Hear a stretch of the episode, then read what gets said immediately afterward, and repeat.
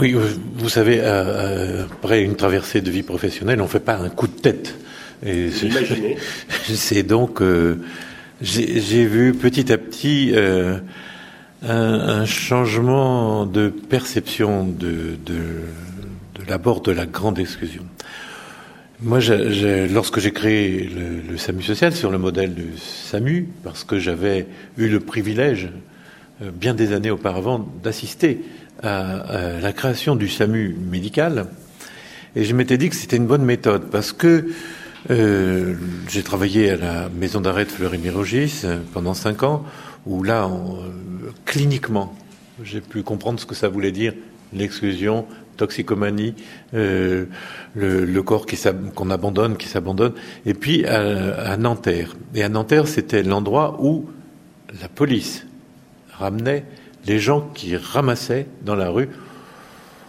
Évidemment, c'était légal, c'était le parce que quand on était dans la rue à l'époque, jusqu'en 92, euh, on était un délinquant, délit de vagabondage, délit de mendicité. C'est un délit qui a disparu du code pénal. Mais il est à noter que euh, les gens étaient ramassés et conduits euh, hors de Paris. Et là, à Nanterre, j'ai vu ces, lésions étonnantes, physiques, psychiques, euh, ces, corps à la dérive, à l'abandon. Et puis, je m'étais dit que c'était peut-être pas la bonne méthode parce que la police, c'est pas des assistantes sociales. Donc, ils les ramassaient contre leur gré, ils les coursaient, ils les, bousculaient. Et euh, donc j'ai pensé que on pouvait appliquer, euh, à l'instar de ce qu'on avait fait au SAMU médical, les méthodes de, et donc de l'urgence sociale. Euh, donc ça a été pendant 18 ans. Et là, je suis parti parce que j'ai démissionné, parce qu'au fur et à mesure, l'urgence sociale n'était reconnue par personne, ni par les associations, ni par la mairie, ni par le. Mais vous avez eu entre-temps des responsabilités euh, politiques. Oui, c'est vrai. Ça, ça n'a pas été facile. Et donc, euh, ça a servi à mettre un, numéro d'appel, le 115, à l'instar du 15, c'est pas un hasard. C'est d'ailleurs Fillon qui m'a qui était ministre à l'époque, qui m'a aidé à l'installer. J'ai créé des pensions de famille, des missions mobiles, euh, psychiatrie, tuberculose. Bref, je pensais que l'urgence est une, comme, comme en médecine, une urgence est une méthode, mais qu'une méthode pour aller à une autre hiérarchie plus complète. Eh bien, cette urgence a été combattue, combattue par les associations, par les missions de l'IGAS, qui a dit le social, c'est écrit, hein, le social n'a pas besoin du médical. Ben, je veux dire que au, fur et à mesure, c'était tellement attaqué. Et euh, il y a surtout le facteur déclenchant, ça a été euh, l'idéologie, c'est une idéologie venue du monde anglo-saxon, qui est encore court maintenant, je ne sais pas comment ils vont le défendre, qui dit pour lutter contre l'exclusion, c'est euh, la formule housing first, d'abord le logement. Et c'est sans doute vrai, tout le monde a besoin d'un logement, mais comment on fait? Et comment on s'y prend? Ça veut dire qu'on ferme les centres d'hébergement d'urgence, qui était un des outils de l'urgence sociale plus d'hébergement, et en tout cas plus dans cette direction, le logement d'abord, en oubliant complètement que pour avoir euh, la maîtrise de son logement, si tant est qu'il y en ait, il faut être déjà en bonne santé. Or, euh, l'accès aux soins, euh, du coup, disparaît de l'urgence sociale. Voilà pourquoi, après avoir alerté toutes les tutelles, y compris le Premier ministre, qui m'a dit, bon, on ne peut pas faire grand-chose. Euh, je suis parti. Je suis parti. J'ai dit, je ne suis plus dans les conditions de faire euh, mon travail. Je ferai d'autres. Euh, bien entendu, je n'abandonne pas ces efforts que je fais depuis des années pour aller à la rencontre des plus démunis, mais plus sous cette forme, parce qu'en plus de ça, et je ne vous cache pas que autour de la table du conseil d'administration, c'est une année importante, mais c'était devenu une tribune politique euh, où en particulier la mairie, le conseil général, euh, chacun avait des opinions sur, euh, elle faisait savoir, sur la lutte contre l'exclusion. Donc voilà les raisons. Ça vous paraît clair? Merci beaucoup Xavier Emmanueli. Je voulais poser une question au, professeur Le Pen, peut-être à partir de là. Le docteur Emmanueli vient de nous dire que l'accès aux soins disparaît pour les plus démunis. Alors, on a beaucoup parlé, on parle beaucoup de nécessité de responsabiliser les acteurs, les acteurs de, la santé, que ce soit les patients, que ce soit les médecins, que ce soit les, acteurs comme les laboratoires pharmaceutiques. Et notamment, on sent bien qu'un des outils de responsabilisation, c'est notamment une politique de, déremboursement de certains traitements. Et finalement, est-ce que on, entend quelquefois la critique, euh, à la fois on veut responsabiliser par ce déremboursement, mais pour euh, suivre ce que vient de dire le docteur Emmanueli, euh, quelques-uns disent avec ce déremboursement, ce sont les plus démunis qui. Alors comment faire? Oui, je, vais, répondre je pense qu'on peut. Il y, a, il y, a, des éléments de réponse à votre question. Euh, euh, par rapport à, à, à l'expérience du SAMU social, je pense que ce qui est très très intéressant dans cette expérience, au-delà du service qu'elle a rendu à la collectivité euh, et, aux, et, aux, et, aux, personnes qui en ont bénéficié, c'est au fond euh, l'idée que après 30 euh, ans ou 40 ans de sécurité, de sociale, il y a une frange de la population, et c'est vrai dans tous les pays, que les dispositifs de redistribution, les dispositifs de, d'état-providence n'atteint pas. C'est-à-dire qu'il y a des, des, gens, qui, les invisibles, qui, les, gens qu'on ne voit pas, les gens dont on détourne le regard. Hein, c'est ce que euh, j'ai retenu des, des, conférences que nous avons fait avec euh, Xavier. Les, les, gens qu'on ne veut pas voir et qui euh, ont, du mal à, à disons, à, à, accéder aux formalités, aux, aux, aux, aux, conditions de, de, de l'aide collective. Enfin, notre, surtout, alors surtout, a priori, surtout, on y reviendra crois un peu un peu après, dans un système assurantiel comme le nôtre, où à l'origine l'assurance maladie était obtenue via le statut professionnel, fallait être employé, c'était un, un, assuré social dans l'entreprise, et, et, et, la protection sociale était en, quelque sorte un sous-produit de l'appartenance à un milieu professionnel. Donc il y avait, si vous voulez, on a construit un système euh, euh, qui fonctionnait bien, enfin qui fonctionne encore bien, je pense, mais euh, qui nécessite quand même une très forte intégration dans la société pour bénéficier en quelque sorte de ces de ces de ces bienfaits. Donc c'est vrai que ça laissait à la marge, et ça laisse toujours à la marge aujourd'hui France de la population et qu'il faut marcher un petit peu sur ces deux jambes. Un système peut-être de redistribution pour la population, pour gommer les inégalités d'une population qui est quand même insérée dans l'institut social, et puis des dispositifs de rattrapage, en quelque sorte, comme l'était le, le, le, SAMU social, pour ceux qui, euh, d'un certain point de vue, euh, échappent euh, à la, disons, à, je veux pas dire à l'emprise, parce que ce serait négatif, mais disons, aux conditions d'accès à la protection sociale dite officielle. Alors pour venir sur le sujet de la responsabilisation, c'est un sujet très important. Je pense que qualitativement et philosophiquement, on est tous d'accord que euh, on, système, la, responsabilité individuelle est la contrepartie de la solidarité collective. C'est-à-dire qu'il y a à la fois euh, un système où nous sommes tous euh, engagés les uns vis-à-vis des autres, mais si je paye pour vous, euh, il est normal que vous ne gaspillez pas et que d'un certain point de vue, vous soyez responsable. Je, je, le, fait que quelqu'un d'autre assume votre dépense vous engage vis-à-vis de cette personne et que donc il y a un équilibre à, à trouver entre euh, la, la, la, solidarité collective et la responsabilité individuelle. Euh, selon les, les cas, on... alors après tout le monde est d'accord là-dessus. Après c'est les dosages. Bon, sur quoi mettons l'accent euh, Davantage sur la solidarité collective en disant bon, euh, il pourrait il pourrait y avoir des scories, il pourrait y avoir euh, euh, le coût de la solidarité, c'est qu'il y a des individus qui effectivement abusent ou fraudent, comme on l'a dit hier. Bon, ou au contraire, on peut selon sa, sa, sa sensibilité mettre l'accent un petit peu sur. donc c'est une espèce d'équilibre compliqué. Le problème, je pense, c'est qu'on ne joue souvent la responsabilité qu'à travers la responsabilité financière. Hein, C'est-à-dire que, euh, le, disons, le, le, moyen d'exercer la responsabilité, c'est de payer. Euh, alors c'est vrai que euh, on peut.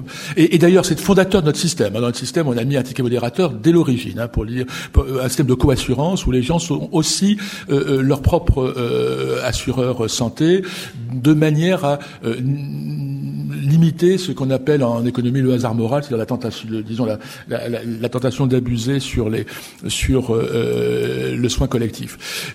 votre exemple, juste un, mot sur le déremboursement. Je suis pas sûr que le déremboursement, enfin dans la manière dont on justifie le, le déremboursement en France, sont des médicaments qui euh, qui sont supposés être inutiles. Bon, donc théoriquement, théoriquement, euh, si les gens ne consomment pas ces médicaments, en théorie, d'après les experts, euh, euh, il ne devrait pas y avoir de, disons, de conséquences sanitaires. La question, c'est que les gens prennent quand même les déremboursements comme un recul social.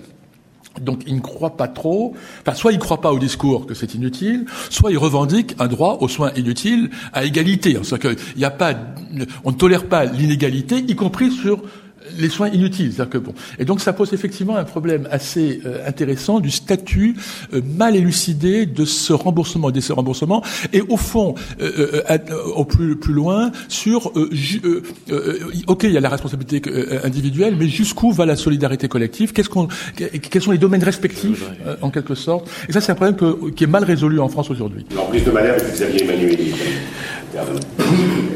Oui, votre, réponse, dont je vous remercie, me, fait penser à deux, choses qui avaient été dites lors du, colloque. D'une part, de manière assez surprenante, euh, Dominique Coudreau semblait remettre en cause le ticket modérateur. Alors finalement, est-ce que c'est euh, un si bon système que ça? Et puis, Christian Angelioli, qui est ici présent, euh, de cette, de cette médecine, de ce système d'une médecine très technicisée. Xavier Emmanueli aussi avait relevé le point en disant qu'elle poussait au, au, médiorisme, finalement. On cherchait le mieux que le bien, et en poussant euh, dans, cette habitude, j'allais dire, d'une médecine de haut niveau, à aller peut-être plus loin que le raisonnable. Et pour compléter, si vous me le permettez, bon, je vais le faire son micro.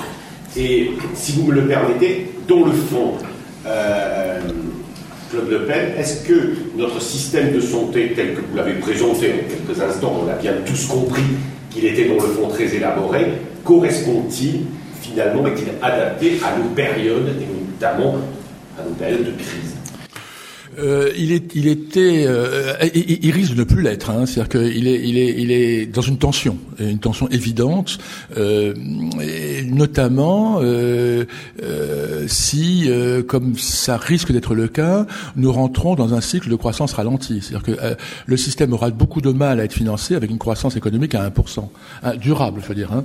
C'est-à-dire que par, pourquoi? Parce que on a besoin aujourd'hui, c'est comme les coûts fixes d'entreprise, on a un peu besoin d'une croissance minimale pour couvrir un peu un certain nombre de, euh, de coûts, que les coûts de, euh, de, la santé augmentent euh, au rythme de 3,5, 4% par an, que 1% de croissance et 1% d'inflation, ça ne fait que 2, la moitié, et que donc si soit on paye plus, soit on s'endette, soit donc soit et, et, aujourd'hui la situation est d'autant plus tendue que on a quand même beaucoup maîtrisé la croissance. C'est-à-dire que quand je dis 3% 4, ou 3 3,5% de croissance, c'est une croissance faible au regard de ce qu'elle fut. Et euh, on a quand même une croissance démographique. Par exemple, on a une croissance démographique environ 1, 1,5%. Euh, à une croissance économique de 1%, ça veut dire que les gens s'appauvrissent. Hein, C'est-à-dire que la, la, la, richesse individuelle diminue puisque la population croît plus vite que, que, que, que la richesse que, la population croît plus vite que la richesse collective. Donc on, on, on, va vers des tensions assez fortes si on reste dans cette perspective qui est celle euh, que nous connaissons aujourd'hui. Alors est-ce qu'on peut étendre ça au-delà de la période euh, Je, je, n'en sais rien. Je ferai pas de prévision. Enfin, euh, quand on regarde ce qui est passé en 74, on est passé quand même en un an ou deux ans. Euh, on a cassé la croissance en deux, hein, c'est-à-dire qu'on est passé de 5% de croissance à 2,5, et pendant 30 ans, hein, de 74 aux, années 2000. Donc l'idée qu'on soit rentré dans un cycle de croissance ralentie n'est pas à exclure. Dans ce cas-là, le système aujourd'hui n'est pas viable. Il n'est pas viable. Euh, il faudra en revoir à la fois les bénéfices, à qui profite-t-il, et le financement qui paye. Euh, mais euh, là, il y a effectivement, si on rentre dans un, si on contre, si, disons, les, les, les paramètres économiques que nous vivons aujourd'hui ne sont pas simplement accidentels, mais sont structurels, il faudra revoir de manière assez approfondie, euh, disons, les, les, les, les principes euh, et les paradigmes sociaux sur lesquels nous vivons. Xavier Emmanueli, et on lui demandera à qui, euh, qui on sera, qui on posera la même question, on lui demandera qui sera victime, dans le fond, de ces, de ces évolutions. Alors, précisément, pour reprendre le, le, raisonnement de Claude Le Pen, on va changer de, de système de santé. On ne pourra pas faire autrement. Et j'en veux pour preuve la sémantique qu'on emploie. Dire que on peut dire le malade, le client, le patient ou l'usager. Euh, c'est pas du tout euh, les, mêmes choses qu'il y a derrière. Et de même que quand on parle du principe de précaution euh, qui est dans notre constitution, on parle aussi d'économie de la santé et de l'aspect juridique et l'aspect de prévention qu'est-ce que aussi la consommation Qu'est-ce qu'elle vient faire C'est autant de, questions qu'il faudra euh, se, poser. Et quelles sont les, approches? Comme je le disais tout à l'heure, on a euh, absolument euh, séparé ça depuis longtemps, mais là, ça devient encore plus cruel, si j'ose dire, le sanitaire du social. C'est-à-dire que le, la personne qui va consulter euh, son médecin, son l'hôpital, c'est à la fois un objet sur lequel euh, il est très objectivé, matériel et tout ce qu'on veut, mais c'est aussi, il se sent sujet, lui. Alors, donc la demande, elle est dans les deux directions. Je suis objet, je veux être soigné, je suis sujet. Et les médicaments, ils viennent aussi euh, euh, dans, dans, trois directions. C'est préventif et c'est à la fois curatif. Et donc, si vous voulez, le système de santé, pour le moment, tout ça, c'était implicite, mais il va falloir choisir euh, maintenant pour des raisons, mais des raisons d'économie. Et euh, la question qui était à qui ça profite et... À qui ça profite À qui ça profite ou à qui, euh, qui va en être victime?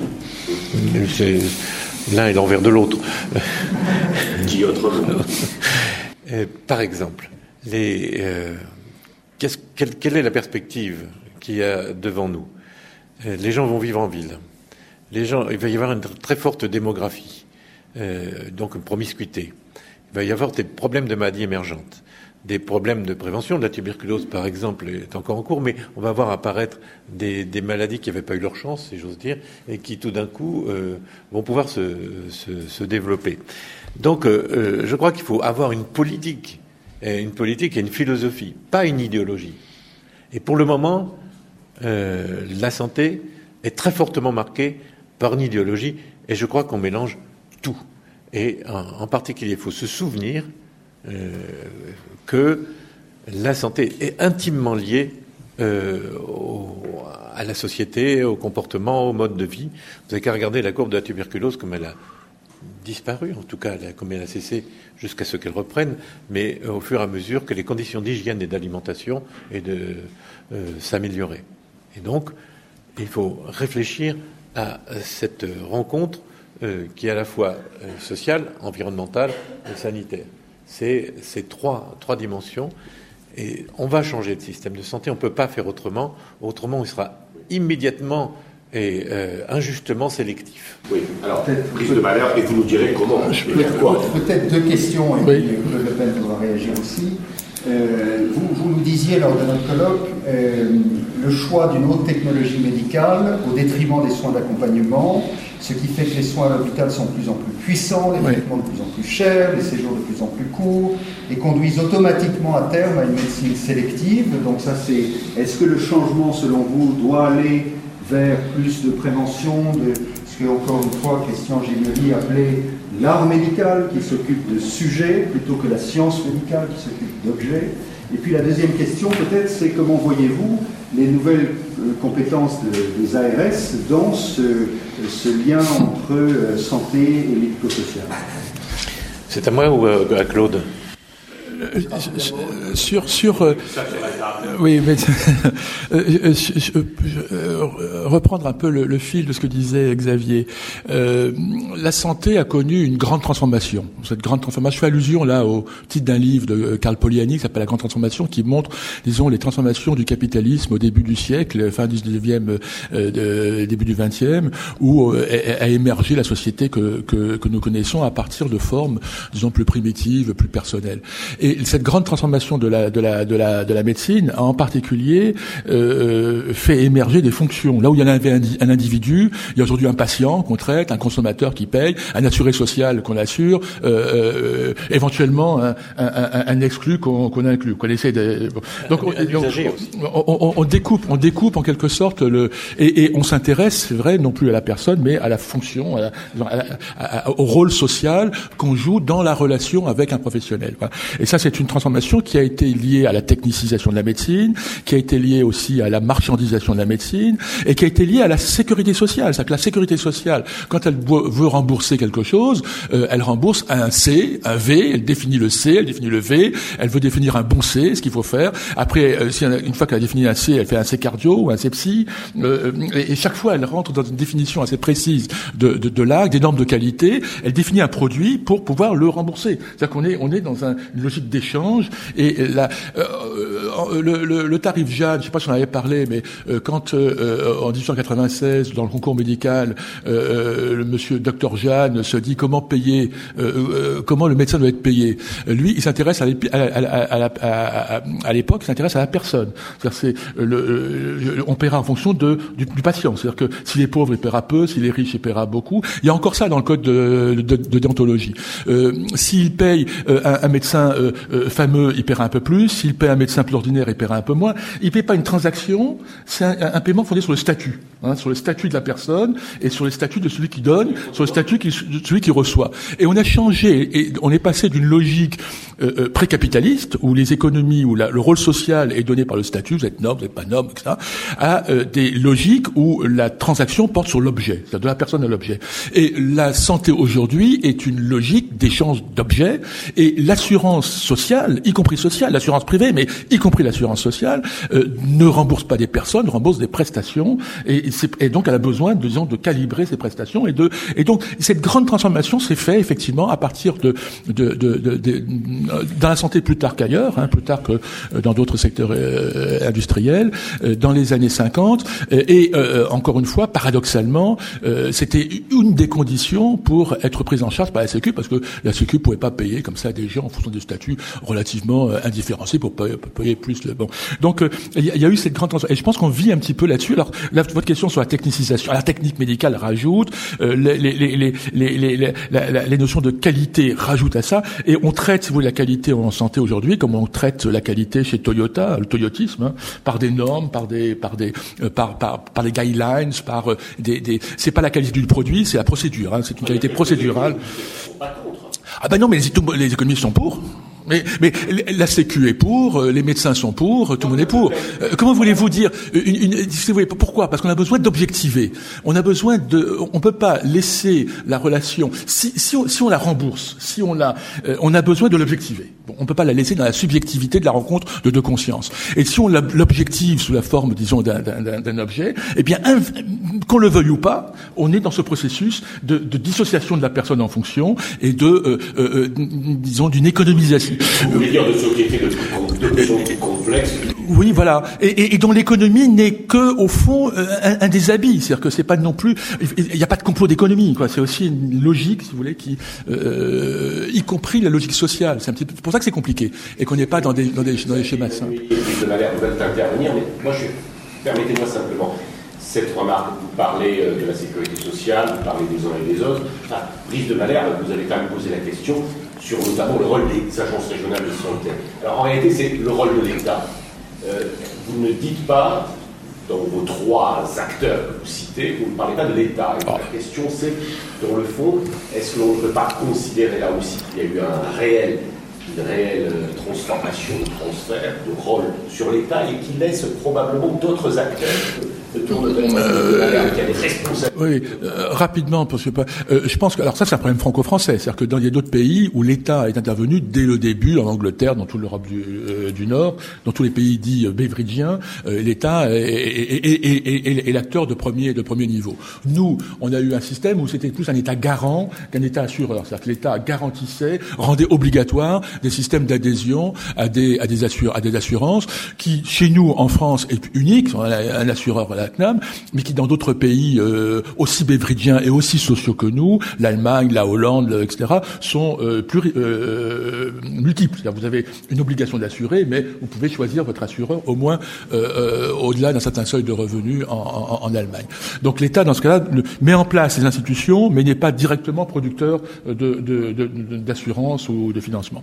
Je pense qu'on bascule d'un système à l'autre. Je pense qu'on est en train de basculer doucement, et je pense que ça va s'accentuer. Et je pense que c'est pas simplement que c'était ce, ce, ce, projet. Alors en général, on disait euh, euh les systèmes d'étatique c'est plutôt de gauche, hein, c'était plutôt Beveridge, euh, donc un gouvernement travailliste, 48, NHS, euh, Aneurin Bivan, etc.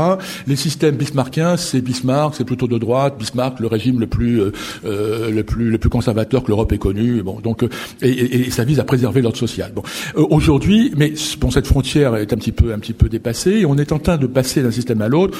Là, et, et ça va s'accentuer. Et cette étatisation du système est une production droite-gauche. Hein. C'est Juppé qui a commencé largement, euh, Bachelot qui a créé euh, les ARS, qui fusionnent l'État et la sécurité sociale, donc il fait disparaître la sécurité sociale au niveau régional. Elle n'existe plus, elle, n'existe qu'au niveau local et au niveau national, elle n'existe plus au niveau régional, elle va disparaître au niveau national un de ces jours avec la création d'une agence nationale de santé.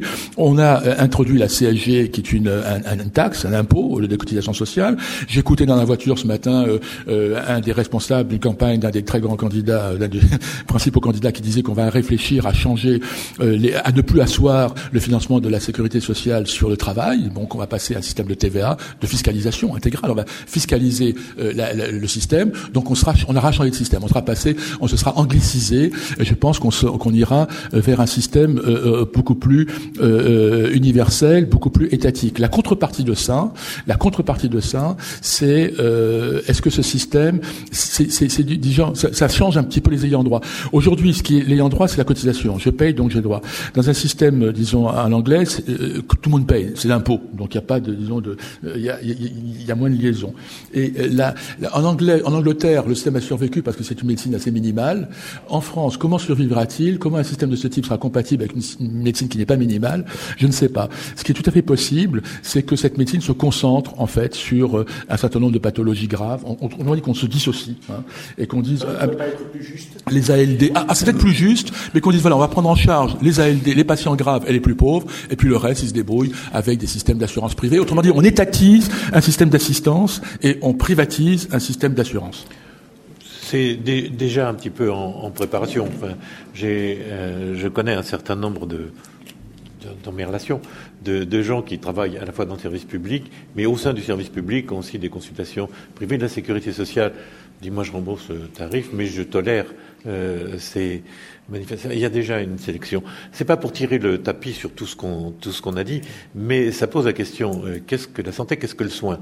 Et, parce que faire un système système de santé, c'est qu'on est sûr, et on a bien défini ce que c'est que la santé et les objectifs à atteindre. Or, je ne suis pas persuadé qu'on sache ce que c'est que la santé. On vit encore sur des définitions totalitaires de, la santé, euh, l'état de complet bien-être, etc. Or, euh, euh, l'expérience de chaque médecin montre que c'est pas ça. Et euh, que, ça, ça peut pas être ça, qu'il n'y a pas de définition totale, et que il y a, y, a, la dimension, si j'ose dire, de l'être. Alors, qui n'est pas pris en compte, le bien-être, le, suivi, d'être entouré. Et la deuxième chose, c'est quand les gens sont en mauvaise santé, ils n'ont pas de demande. Je me souviens que, je me rappelle du temps du, regretter Samora Machel, qui était le président du Mozambique euh, à l'époque, pour qu'on savait combattre la tuberculose. Quand on était détecté tuberculeux, ben, euh, deux ans de tôle, le temps d'avoir euh, son traitement et on sortait guéri. comme les gens n'étaient pas assez malins pour suivre eux-mêmes leur traitement, ben, on les forçait à suivre. Et petit à petit, je sens ça en psychiatrie, je sens ça en tuberculose, je sens ça, les maladies émergentes. Qu'est-ce que la santé euh, on est à un tournant, un tournant économique, juridique, euh, démocratique euh, de, la définition de la santé. Les personnes vieillissantes, est-ce que c'est une pathologie de, vieillir? Le, vieillissement, il est compris jusqu'à la perte d'autonomie, mais entre-temps, quand on a des pertes de performances visuelles, auditives, des performances locomotrices et, intellectuelles, Comment on fait? Euh, Il y a des scandales de temps en temps euh, qui, apparaissent, des, médicaments contre le bon, mauvais cholestérol, enfin, euh, pour arriver à quoi? Quelle perfection sanitaire? Donc ces questions, maintenant qu'on va avoir un grand changement, je crois, de référent du système de santé et du remboursement des soins, je crois qu'il... Et je vois pas assez de, de réflexion dans ce sens. Je crois qu'il faut bien réfléchir euh, sur ce qui nous attend euh, pour, euh, pour soigner, guérir. Attendez, la réparation, le soin, la guérison, la prévention, c'est autant de choses qu'il faudrait peut-être chercher à comprendre. J'ai une question qui est un peu paradoxale, notamment pour un économiste.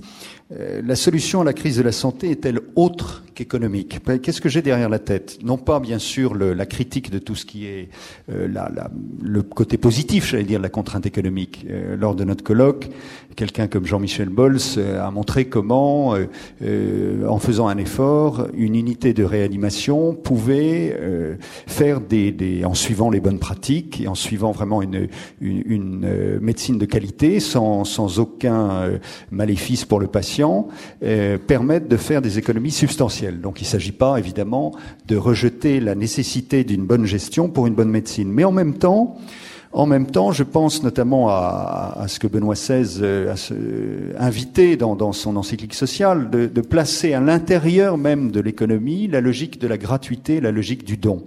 Si j'applique ça euh, au, au, domaine de la santé, Pascal Morel y a fait allusion, c'est vrai que je suis administrateur d'un certain nombre euh, d'établissements euh, privés non lucratifs, mais je suis aussi en lien, je tiens à le dire, avec tel ou tel établissement privé lucratif. On a l'impression, vous, vous avez utilisé euh, lors de votre, Claude Le Pen, lors de votre intervention au colloque, le néologisme de bévérigisation rampante du système français.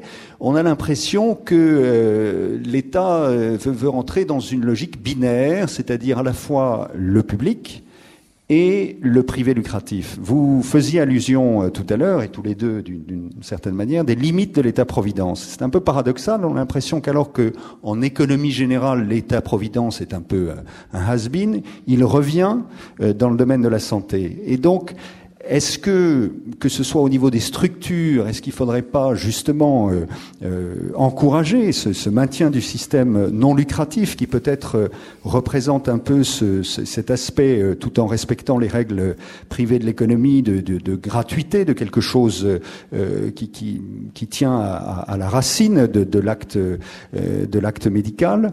Et euh, en même temps, si je prends un, niveau individuel euh, et sur une question qui va être de plus en plus importante, qui est celle de la, du vieillissement de la population, de la euh, de, de ce qu'on appelle la dépendance, euh, dont on n'entend plus beaucoup parler maintenant, alors qu'il y avait des grands projets, euh, tout, tout le système des familles, des aidants, qui représente un peu ce côté. Alors ça a toujours un coût, et justement, ça, la solidarité nationale aide, c'est que ce soit le, le, privé non lucratif, que ce soit ces aidants, ces familles à faire face, mais à trop aider, on finit peut-être par étouffer parfois.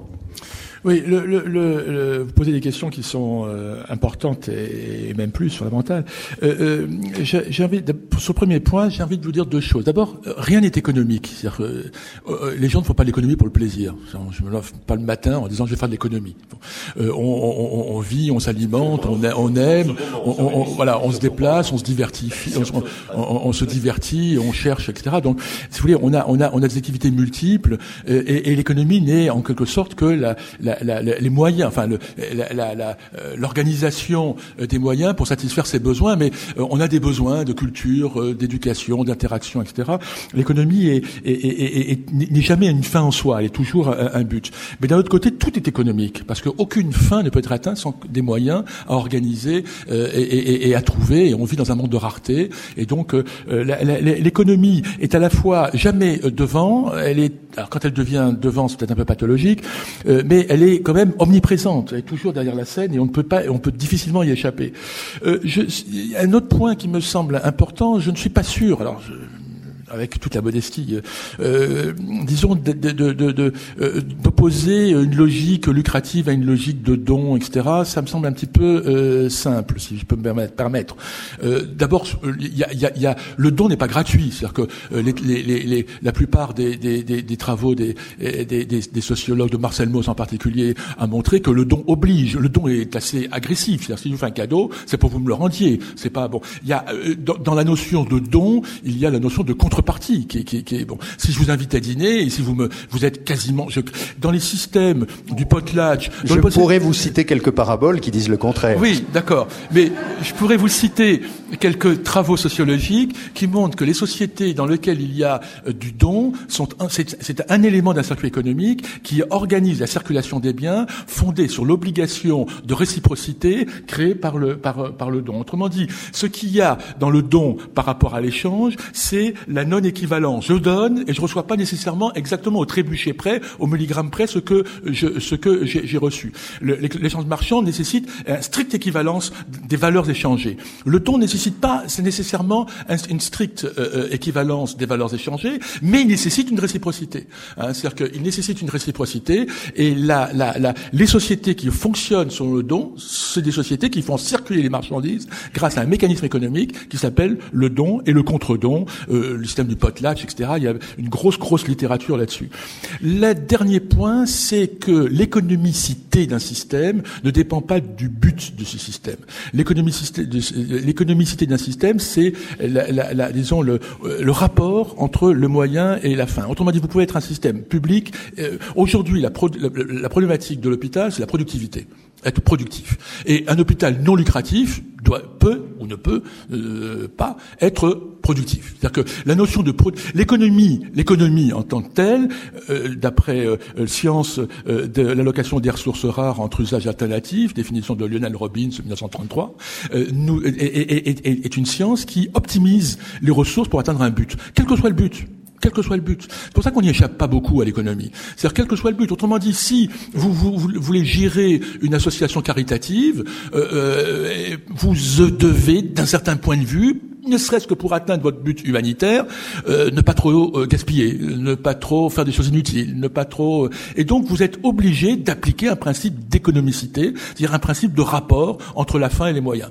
L'économie c'est pas la fin, l'économie c'est le rapport fin-moyen. Bon, et donc et, et ce rapport fin-moyen sert n'importe quelle fin n'importe quelle fin. Vous, vous, avez, vous aurez du mal à gérer une organisation humaine sans. Euh, alors, il y a, on peut trouver euh, des, des, des, des sociétés fondées sur euh, euh, le, le, le, soin dispendieux, sur la, la, la, richesse, mais en général, encore une fois, derrière ces mécanismes de, de, de ostentatoires, il y a en général des régulations sociales que, que ces mécanismes ostentatoires.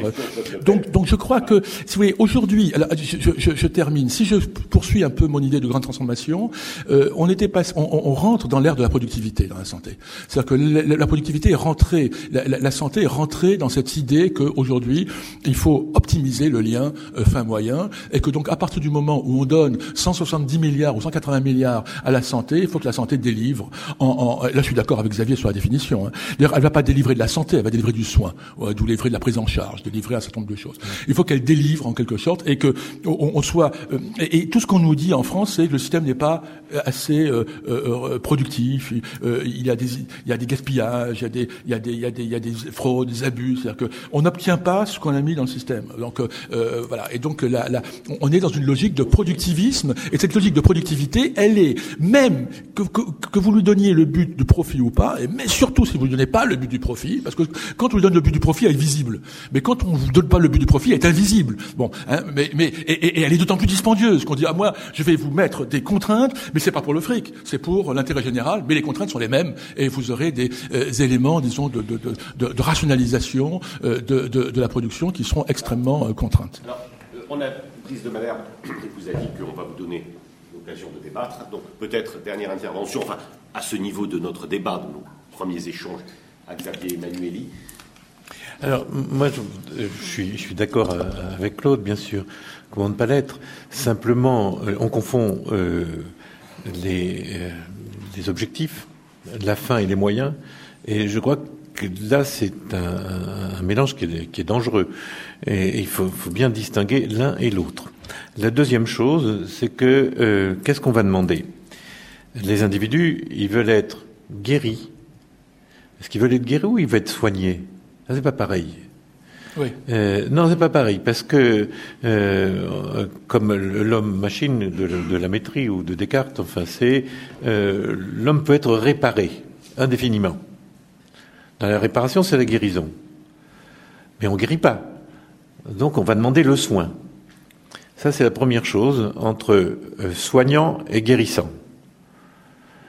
Euh, et je crois que cette distinction est importante à faire. Et deuxièmement, protection de l'individu et protection du groupe. Pas du tout la même chose.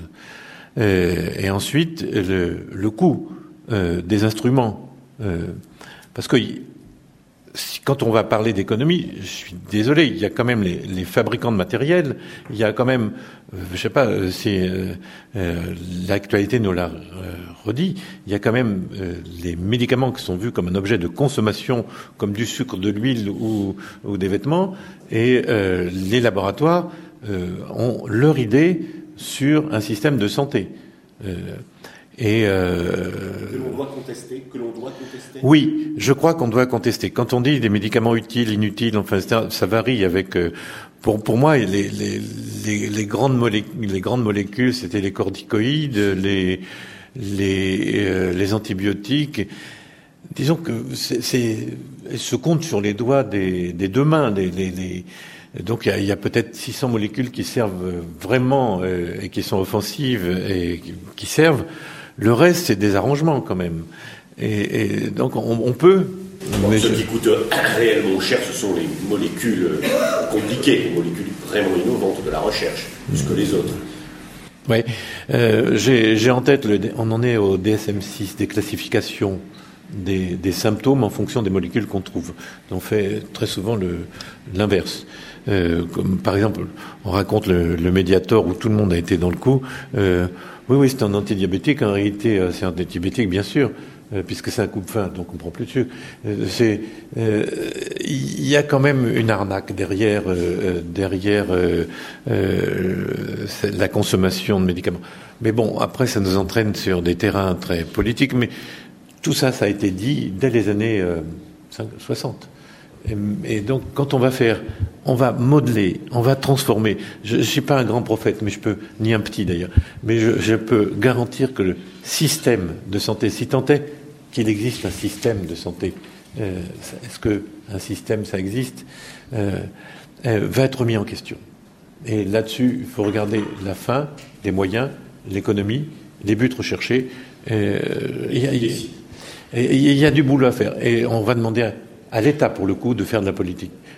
Avant de donner la, parole à, la salle et à ceux qui voudraient poser une question, j'aimerais quand même que nous n'oublions pas peut-être euh, le côté le plus important, et je pense à vos premiers engagements, euh, Xavier Emmanueli notamment, qui est euh, l'indispensable solidarité Nord-Sud.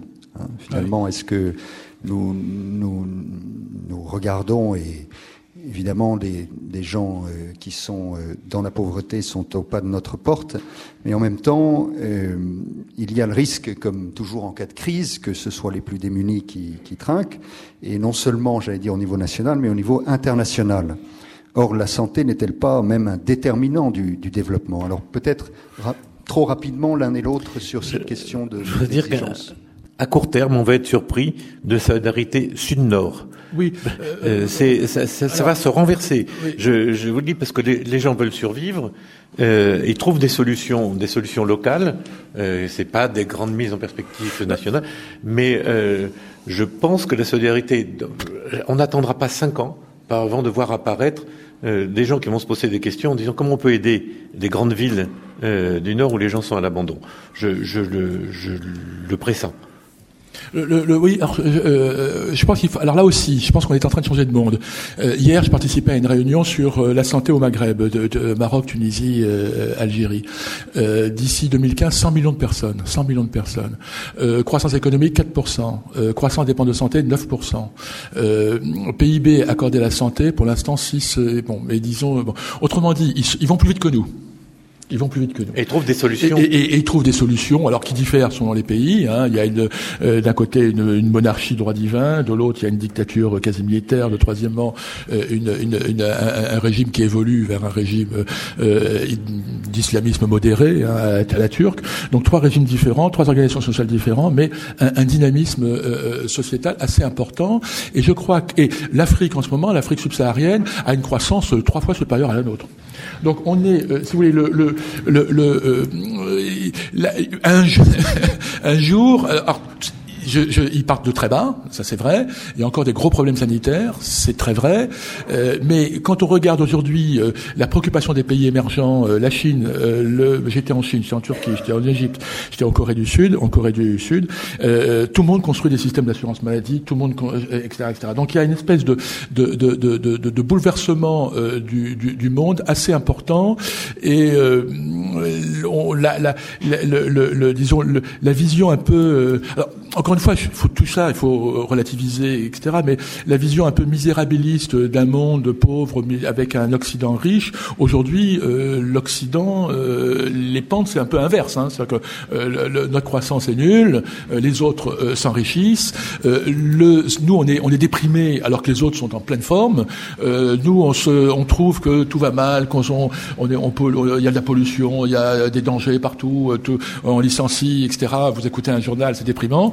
Euh, eux, ils sont en pleine, euh, voilà, toute la société se transforme, c'est pas comme etc. Bon, donc on est dans une, une, perspective globale qui est très très différente de la perspective un, petit peu euh, loco-régionale. Il faut pas se faire une idée du monde d'après les courants qui nous traversent nous. Hein. Un, un, impérialisme à rebours hein, où on, on, on, projetterait sur eux nos problèmes du moment. Merci beaucoup. Alors, est-ce que nous avons des questions? Oui. Quart d'heure de débat. Hein. 10 minutes. Monsieur bonjour, François Lamy, est-ce que vous ne croyez pas que l'intégration européenne, avec la création à l'intérieur de plus, de clusters, si on peut dire, dédiés à la santé, une spécialisation par pays peut-être Vous savez, euh, en Allemagne quelque chose, en France quelque chose, en Espagne autre chose, en Portugal autre chose, en Grèce autre chose. Est-ce que vous ne croyez pas que ça peut résoudre, avec la force de frappe de l'Europe, justement le problème économique? Voilà, et ça vous permettrait de voyager. Enfin, déjà, tu voyage beaucoup. Alors. Bah, euh, bah, en dentisterie, ça existe déjà. Enfin, je veux dire, pour l'implantologie, euh, les gens, euh, comme les économies sont pas les mêmes, euh, comme ça coûte très cher en France, les gens vont en Bulgarie où, euh, où ça coûte beaucoup moins cher et ils font le voyage. Mais je pense pas que ce soit une réalité. Et, sur le plan euh, économique, on voit bien qu'aujourd'hui, ce qui pose problème, c'est pas tellement la dette de la Grèce, c'est que les Allemands ne veulent pas payer pour la Grèce, et, les Français non plus. Alors que s'il y avait euh, euh, on paye sans problème pour la dette de la Corse. Pourquoi? Parce qu'il y a un sentiment ou, ou, ou, pour la dette du Massif central. Pourquoi? Parce que on se sent spontanément solidaire avec les gens du Massif central, bien qu'ils aient une balance. Il y a plus de vieux. Les, les, régions riches de France payent pour des régions vieillissantes sans problème. À aucun moment il devrait se dire que euh, il faut que les, les massifiens centraliens euh, euh, payent leurs dettes. Où ils sont triple, ils sont ils sont A et nous Paris c'est triple A et le Massif central c'est B. Bon, pourquoi? Parce qu'on est dans le même sentiment de solidarité. Et donc en Europe, pour l'instant, on considère que les cultures nationales, les peuples font qu'ils ont à se débrouiller, qu'on fait un minimum de solidarité à l'intérieur d'un système gouvernemental, mais pas à assumer, comme si c'était la nôtre, leur dette. Et la question pas la, la, spécialisation par pays? Euh, oui, mais euh, bon, la spécialisation par pays, elle n'est pas neutre. Enfin, je, je, je ne sais pas. Je, je, je crois qu'aujourd'hui, euh, euh, les pays se ressemblent en Europe. La spécialisation. Euh, la solidarité sans faille de Xavier Emmanueli pour la Corse. C'est pour ça que j'ai pris l'exemple. Malgré les tentatives de l'Europe de régionaliser, d'autonomiser, et de certains, mais pour le moment, il y a encore un sentiment national, me semble-t-il, grâce à Napoléon, entre autres. Une autre question. Gérard Gérard Diaz, professeur à euh, Je voudrais juste mettre dans le débat là, de, des, chiffres qu'on vient de voir récemment dans les journaux. Euh, euh, 50% je crois bien renonce, au, renonce aux soins. Euh, oh. on, vous donne, on, vous donne, un chiffre comme ça global. On regarde passer à l'intérieur. Et puis d'un côté, on apprend que 58% euh, ont renoncé aussi aux soins, mais parce qu'il y avait des files d'attente chez les médecins. Je, je comprends pas très bien. Je, je, répondre ça. J'aimerais bien entendre vos, réactions. Euh, on oublie de dire que finalement, si on renonce aux soins, euh, on renonce aux soins dentaires. Ça n'a jamais été pris en charge, je dire non. Euh, mais euh, non, parce que c'est un peu sur les. Je trouve qu'il y, y, a en ce moment, alors, crise aidant, euh, ambiance aidant, on sort des chiffres un peu inconsidérés et. Euh, Peut-être voilà, peut-être campagne, campagne électorale qui commence. Peut-être, mais il y, a une réalité. Mais, je trouve que ça tue. je, vais, je, vais, vous poser une, je vais vous poser une question. un type qui se tordrait par terre avec une crise de queue néphrétique aiguë, c'est la douleur la plus atroce qui soit, est-ce qu'il renoncerait aux soins? Non. Non. Au contraire, il ferait n'importe quoi pour avoir des soins. À quels soins on renonce? Et c'est pour là aussi, je demande qu'on revienne sur les définitions du soin. je me rappelle, mais c'est le mot dépassé, je pense, les, psychiatres, mes amis psychiatres, quand je parlais, je dis bien mes amis, parce que euh, quand je parlais des gens très exclus, il y avait euh, une notion qui disait, mais oui, mais il n'y a pas de demande. Pas de demande, pas formulée, bien entendu. Donc on renonce aux soins quand on n'a pas. Euh, donc, si vous voulez, je crois qu'il faut vraiment relativiser. Euh, et puis, euh, ma fille est, est euh, dentiste. Elle, elle, fait des consultations et, et 15 euros pour des gens. Elle dit mais docteur, mon chèque, vous ne le, trouvez, ne le touchez que le mois prochain. On en est là, vous savez on renonce à ces soins-là. Oui. Vous avez le, le cœur fendu quand euh, des gens disent ne touchez pas mon chèque tout de suite, j'y arriverai pas. Et les dépassements d'honoraires, ça existe aussi. Les... Non, je, je, euh, rapidement, parce que c'est un thème, je suis assez sensible à la, à la, à la je trouve effectivement qu'il y a une, une chose qui est le, les inégalités en matière de santé, et il y a une qui est réelle. Il y a une autre chose qui est le fait que, certains, que cette inégalité dépend de la couverture. C'est-à-dire que plus, moins le soin est, cou est, couvert, plus il y a d'inégalités dans l'accès aux soins. Ça, c'est des choses réelles, sérieuses, objectives, vérifiables, et c'est pas simplement un accès aux soins, c'est un accès dans la santé. Il y a 5 ou 6 ans ou 7 ans, d'écart d'espérance de vie en France selon les catégories socio-professionnelles. Donc il y a toute une série de problèmes qui sont absolument fondamentaux. Pour autant, je trouve que ce thème de renoncement aux soins est une espèce de dramatisation ou d'instrumentation de, de, ces inégalités. Et quand on dit il y a 20% des Français qui renoncent aux soins ça s'aggrave, en fait, les Français consomment de plus en plus. La courbe, on ne voit pas ça statistiquement. On voit, on voit pas le, euh, brusquement les gens, la consommation pharmaceutique monte, euh, la consommation médicale monte au rythme de 3% par an. Donc voilà. Donc il y a, y a euh, le, le, et puis euh, euh, les enquêtes euh, quand on approfondit les enquêtes, on voit effectivement que c'est en général les soins dentaires. Ce soins dentaires, c'est vrai, mais les soins dentaires sont précisément l'exemple même du soin qui n'est pas pris en charge et donc il est. et ça fait 20 ans, mais c'est 20 ans que c'est vrai. Et donc c'est pour ça que je comprends pas trop. Je comprends. Disons, le, encore une fois, la, la, la, mise en scène. Alors, je, je, c'est très, c'est très compliqué parce que il y a d'une part un vrai problème et d'autre part, sa, disons, sa, sa dramatisation euh, euh, récente euh, et, et, et, surtout le côté euh, transformer un vrai problème en, en, en, en quelque chose qui, qui, qui, qui, est un peu insaisissable parce que euh, voilà, c'est quelque chose. On renonce aux soins de manière un peu comme ça en l'air. Ça, ça, ça me gêne un peu parce que ce n'est pas, alors qu'il faudrait améliorer la prise en charge de tels soins. Qu'on me dise à tel soin et comment, pourquoi, etc. disons qu'on qu passe à, plutôt qu'une espèce de, de, de, slogan un peu terroriste en disant notre système va à, à volo et c'est tout, tout, tout, va mal, etc. etc. Enfin, Franck Derville. Franck Derville, ouvrier dans l'hôpital de Paris. Euh, moi, je trouve que je suis à une situation intéressante dans l'hôpital parce que je vois un peu tout le monde, autant les soignants que les malades.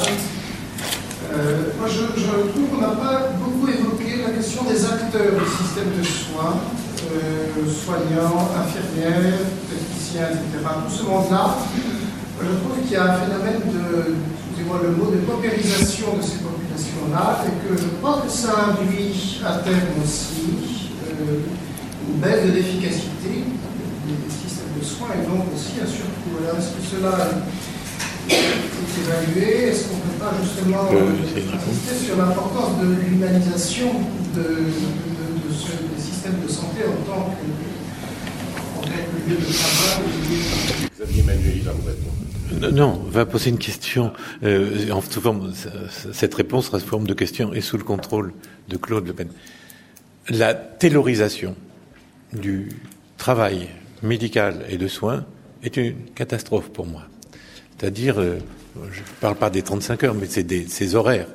Là, de penser que c'est la technique. Je connais des camarades qui euh, font leurs 35 heures, prennent leur RTT, mais qu'est-ce qu'ils font pendant ces RTT Comme ils sont urgentistes, anesthésistes, réanimateurs, ils vont dans des cliniques ou dans même des hôpitaux qui n'ont pas euh, le quota de, de, de praticiens et euh, qui acceptent et qui ferment les yeux sur ces pratiques et qui se font cet argent en plus donc, si vous voulez, le, le, quand vous parlez du statut des soignants, c'est surtout que euh, l'économie, pour le coup, Et euh, cet encadrement a fait qu'ils ont perdu, euh, en quelque sorte, leur mission, comme vous parlez d'humanisation.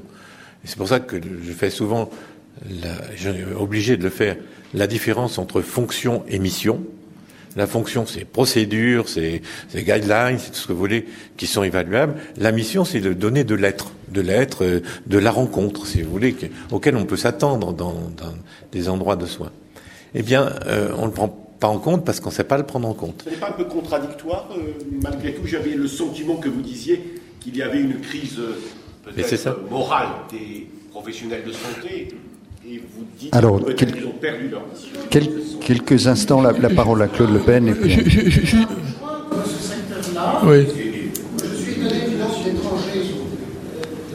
Une, une, dernière intervention peut-être de Claude Le Pen sur, sur, sur ce thème.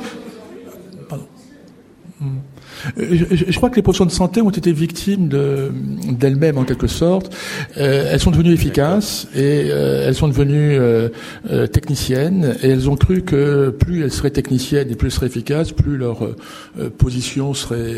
alors que c'est exactement l'inverse. C'est-à-dire que plus on est technicien, bon, on est considéré socialement.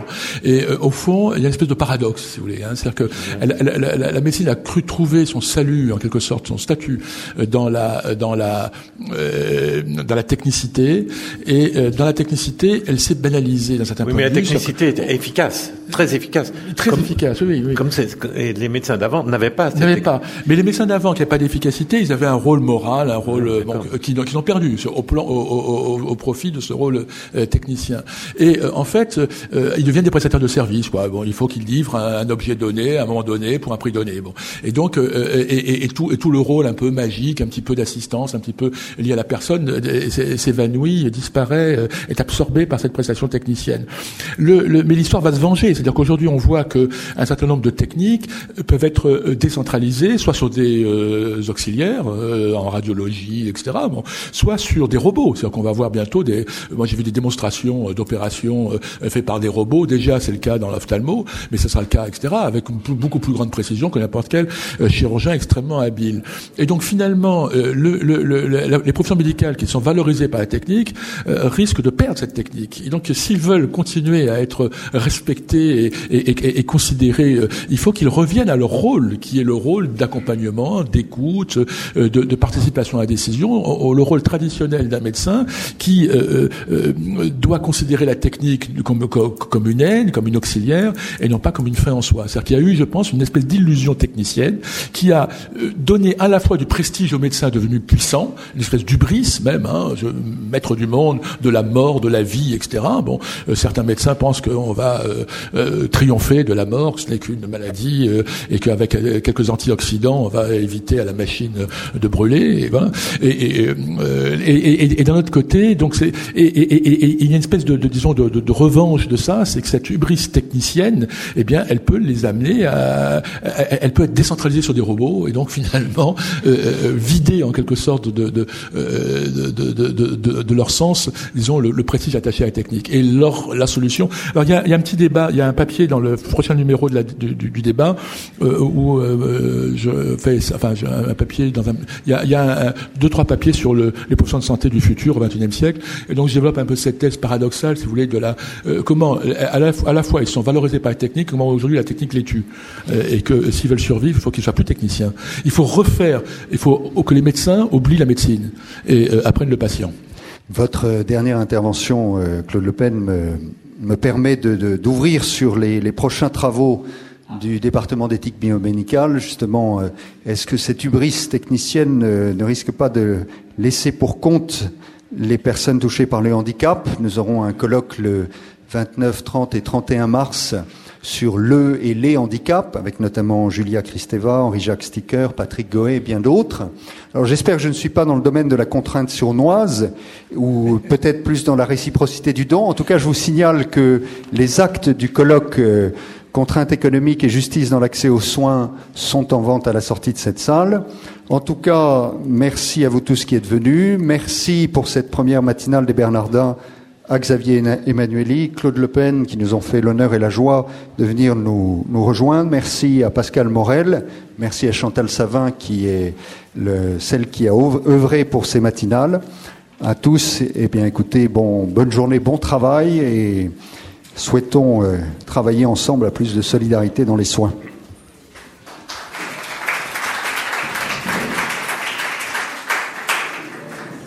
Je connais bien sûr.